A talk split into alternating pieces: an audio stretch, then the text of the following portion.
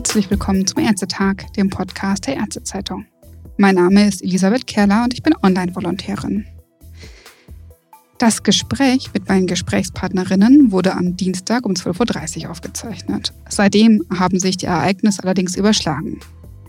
Relevante Informationen, die erst danach klar wurden, habe ich danach eingearbeitet und weise dann darauf hin.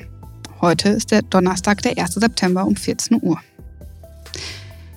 Die Goethe-Universität in Frankfurt am Main hat erklärt, einen Übertragungsfehler verursacht zu haben.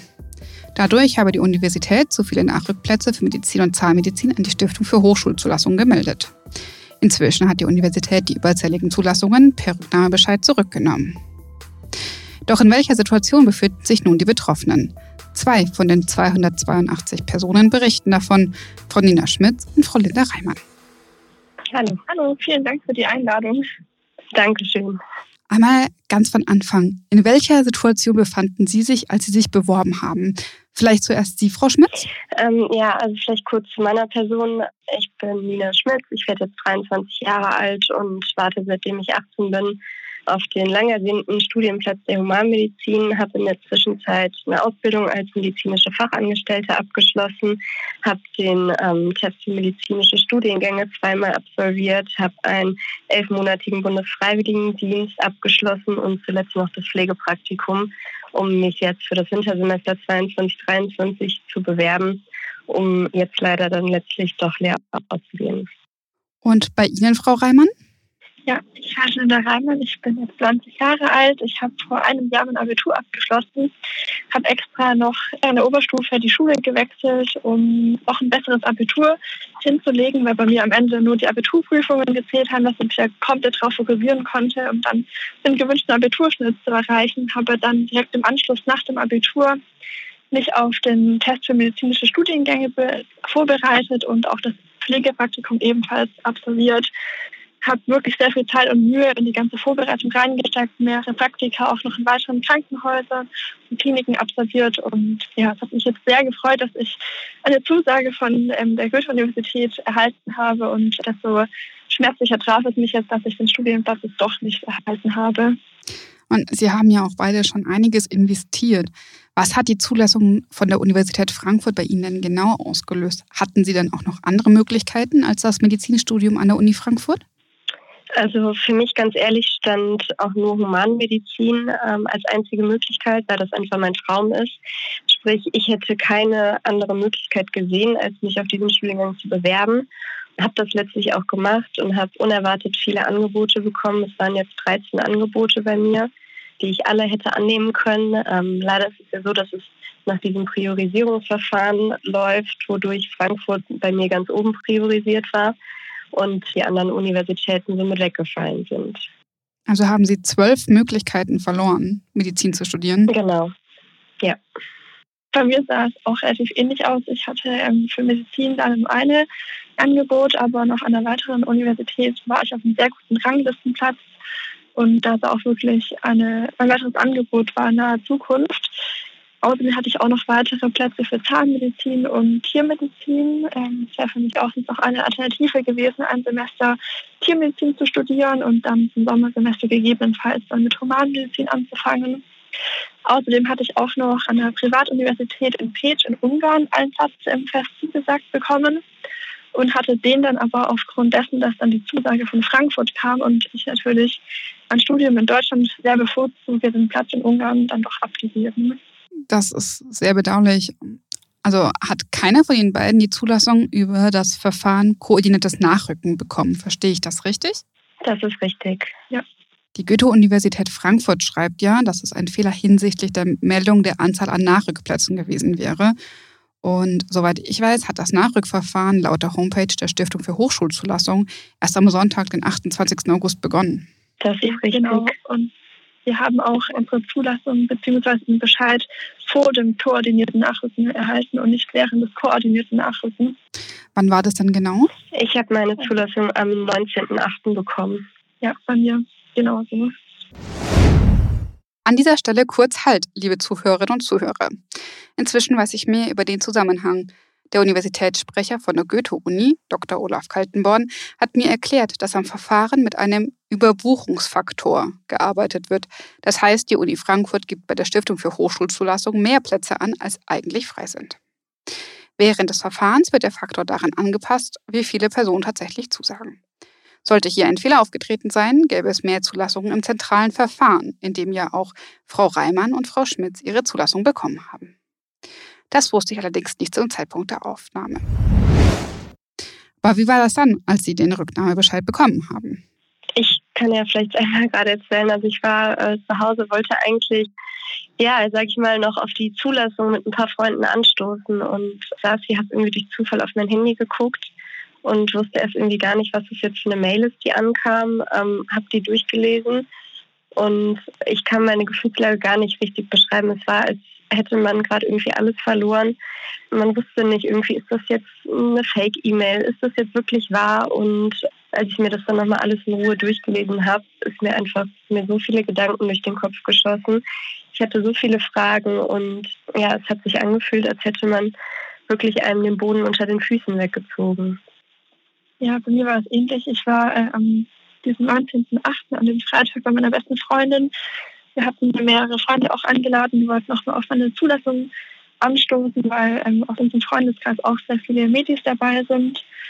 Und dann habe ich auch durch Zufall auf mein Handy geschaut und habe gesehen, dass ich noch eine neue E-Mail habe, habe die natürlich sofort geöffnet und ich dachte erst, ich bin im falschen Film. Ich dachte, es wäre vielleicht ein Versehen, dass die E-Mail rausgegangen ist, dass es wirklich ähm, doch nicht bedeutet, dass ich meinen Studienplatz verloren habe. Ich konnte das erst gar nicht realisieren und dann haben wir aber sofort im Internet danach erkundigt und haben dann gesehen, dass bereits um 18.30 Uhr Internetartikel verfasst worden sind bzw. veröffentlicht worden sind, ja, unter anderem von der Frankfurter Allgemeinen und haben dann gemerkt, dass es dann wirklich Realität ist, dass ich meinen Studienplatz verloren habe und ich musste mich erstmal setzen und sammeln und konnte das noch gar nicht alles begreifen.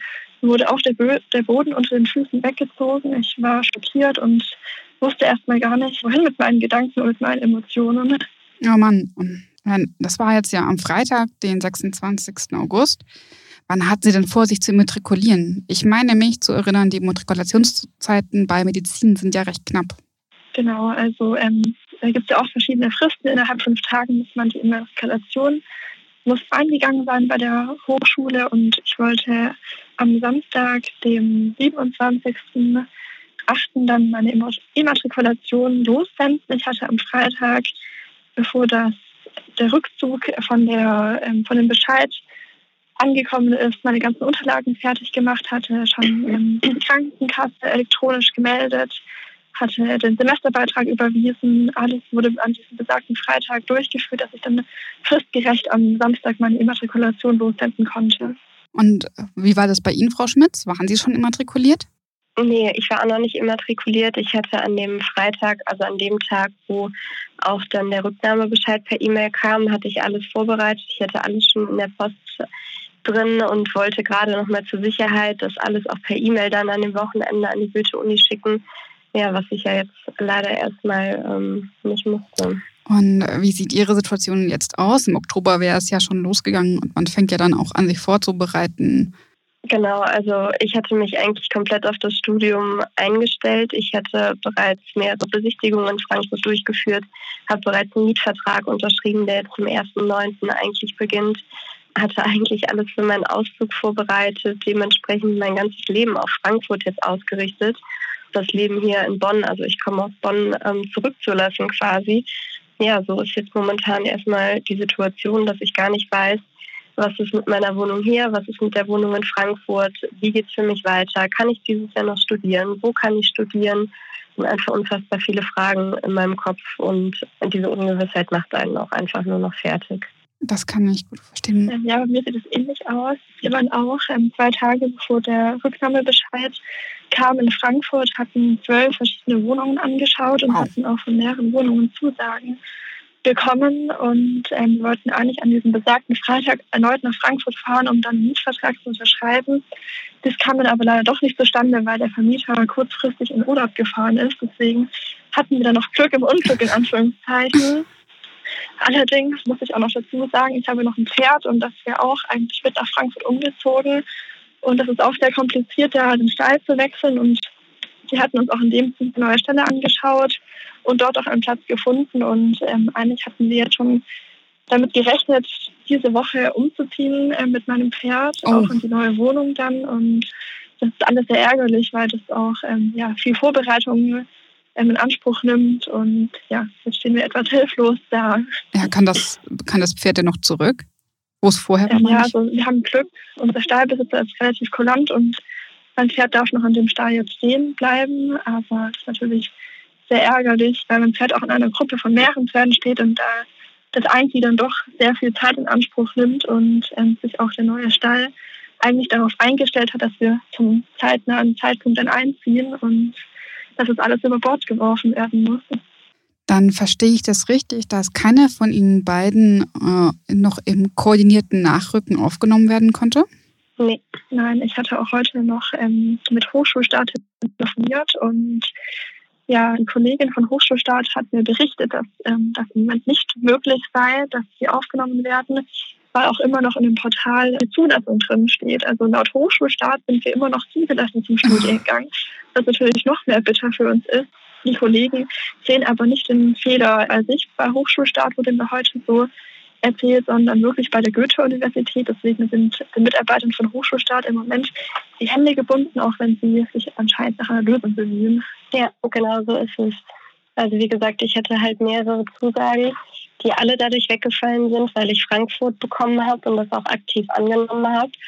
Durch diese fälschlicherweise Zulassung, die Frankfurt mir da erteilt hat, werden alle zwölf anderen Angebote auch demnach fälschlicherweise weitervergeben. Also das zieht sich einfach immer weiter. Es ist nicht nur, dass wir die falsche Zulassung bekommen haben, sondern auch eine Menge anderer Studenten haben demnach fälschliche Zulassung erhalten. Das war der Stand am Dienstag. Aber auch da hat sich noch was getan, liebe Zuhörerinnen und Zuhörer. Die Stiftung Hochschulzulassung hat bestätigt, dass die Betroffenen wegen der fehlerhaften Zulassung aus dem aktuellen Verfahren ausgeschieden sind. Inzwischen klärt die Universität Frankfurt mit der Stiftung Hochschulzulassung und dem Hessischen Wissenschaftsministerium ab, ob die Betroffenen nicht doch am koordinierten Nachrücken teilnehmen können. Das Nachrückeverfahren wurde auch am 31. August und am 1. September gestoppt, damit Ministerien, Gremien und die Stiftung Hochschulzulassung das weitere Vorgehen planen und Alternativen bedenken können. Auch das war auf der Homepage der Uni Frankfurt zu lesen. Am Dienstag wussten wir das noch nicht.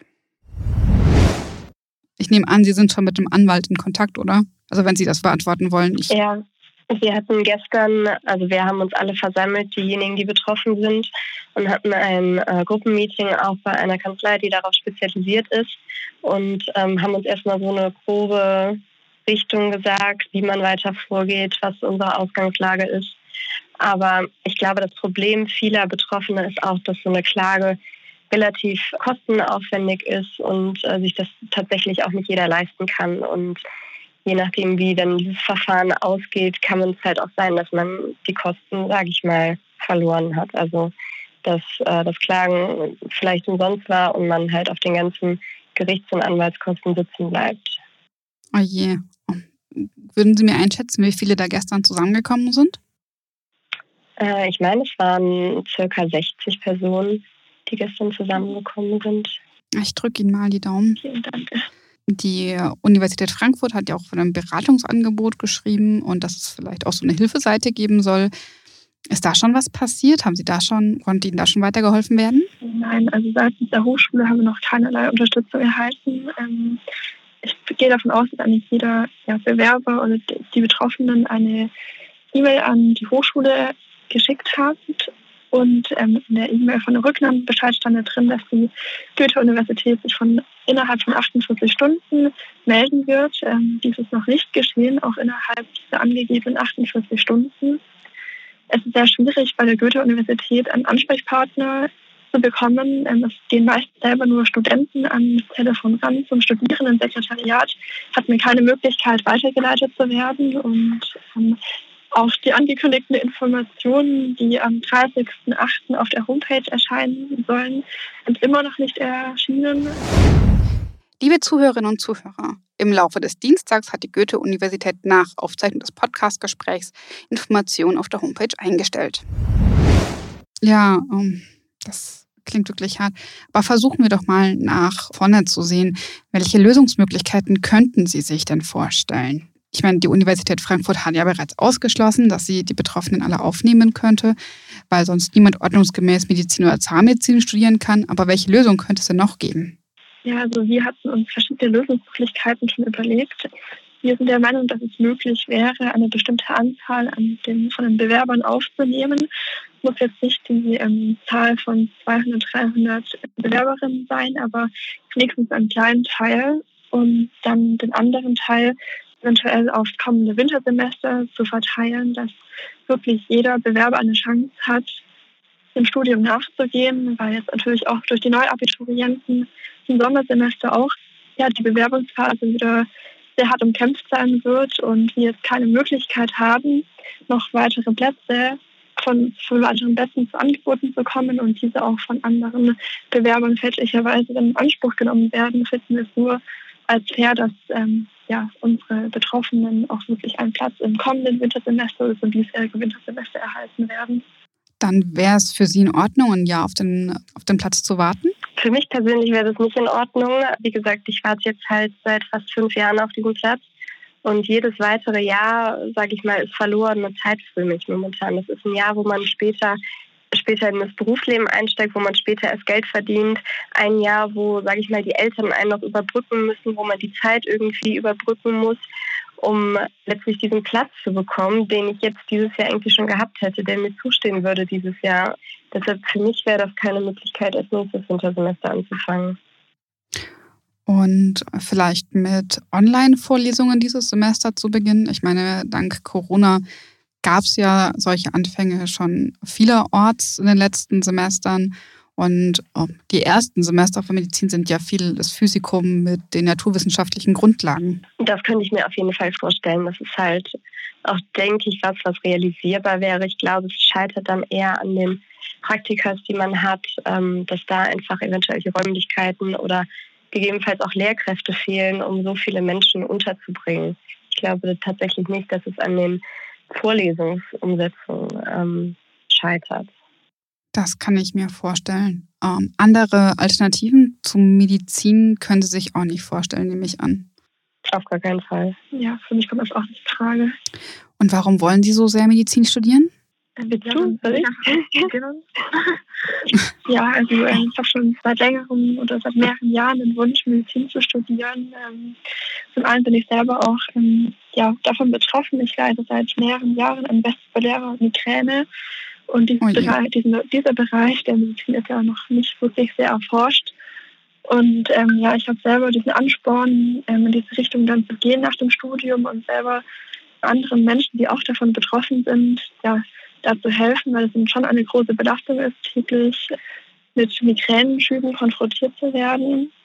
Und ähm, außerdem interessiert mich einfach der wissenschaftliche Bereich, das wissenschaftliche Arbeiten, generell der tägliche Umgang mit den Menschen im Krankenhaus hat mir schon während dem Pflegepraktikum so viel Spaß bereitet, dass ich da einfach anknüpfen möchte. Ich finde es absolut faszinierend, was für Möglichkeiten haben in der Medizin den Menschen zu helfen. Und ähm, für mich ist so die Medizin der einzige Bereich, auch wirklich ja, einen Unterschied zu machen und etwas verändern zu können, weil wir einfach so viele Möglichkeiten haben und auch in der Zukunft so viel, viele Möglichkeiten bekommen werden, den Menschen zu helfen. Und das fasziniert mich einfach ungeheuerlich. Ja, also was mich besonders im Medizinstudium reizt, ist einfach, dass äh, man sich mit einer Tatsache beschäftigt, die einfach jeden von uns betrifft, nämlich der menschliche Körper. Und im Hinblick darauf kann man halt auch noch auf jeden Fall den Hauptgrund nennen, nämlich die Sinnhaftigkeit des Studiengangs sowie auch des Berufs, dass man halt wirklich den Menschen hilft, sie in bedeutenden Phasen unterstützt und wirklich halt auf engstem Raum mit ihnen zusammenarbeitet. Und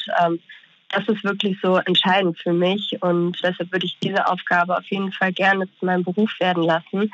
Ich finde zudem auch, dass gerade der Medizinberuf oder der Arztberuf super viel Individualität bzw. Vielfältigkeit mit sich bringt, dass halt wirklich kein Tag dem anderen gleich, jeder Patient anders ist und sich aus unterschiedlichen Gründen in Behandlung gibt.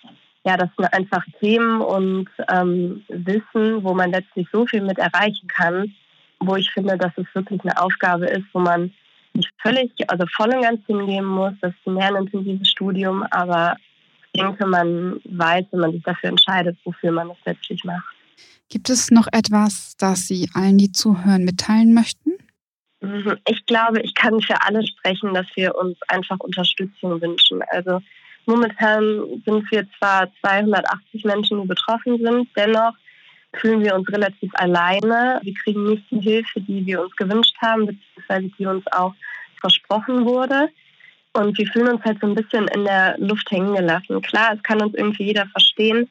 Dennoch kriegt man ähm, unter irgendwelchen Bildern, die auf Instagram von der Pressezeitung erscheinen, äh, Kommentare wie, naja, ihr könnt ja auch einen anderen Beruf machen.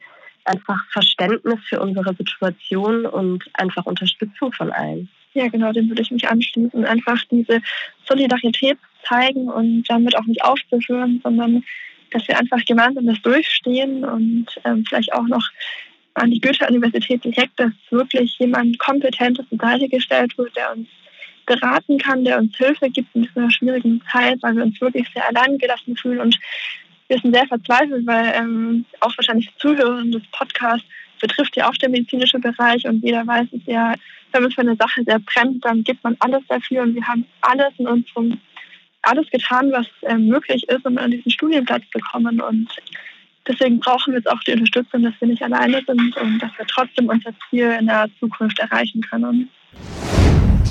Noch ein kurzes Update. Inzwischen hat die Goethe-Universität eine Informationsveranstaltung für alle Betroffenen angekündigt, die erst am Abend des Donnerstags stattfindet und hier nicht berücksichtigt werden konnte. Vielen Dank für Ihre Zeit und Ihre Mühe, Frau Nina Schmitz und Frau Linda Reimann. Ich äh, hoffe, die Goethe-Universität in Frankfurt findet noch gute Lösungsmöglichkeiten und, kann, und hilft Ihnen noch weiter. Vielen Dank, hoffen wir auch. Vielen Dank.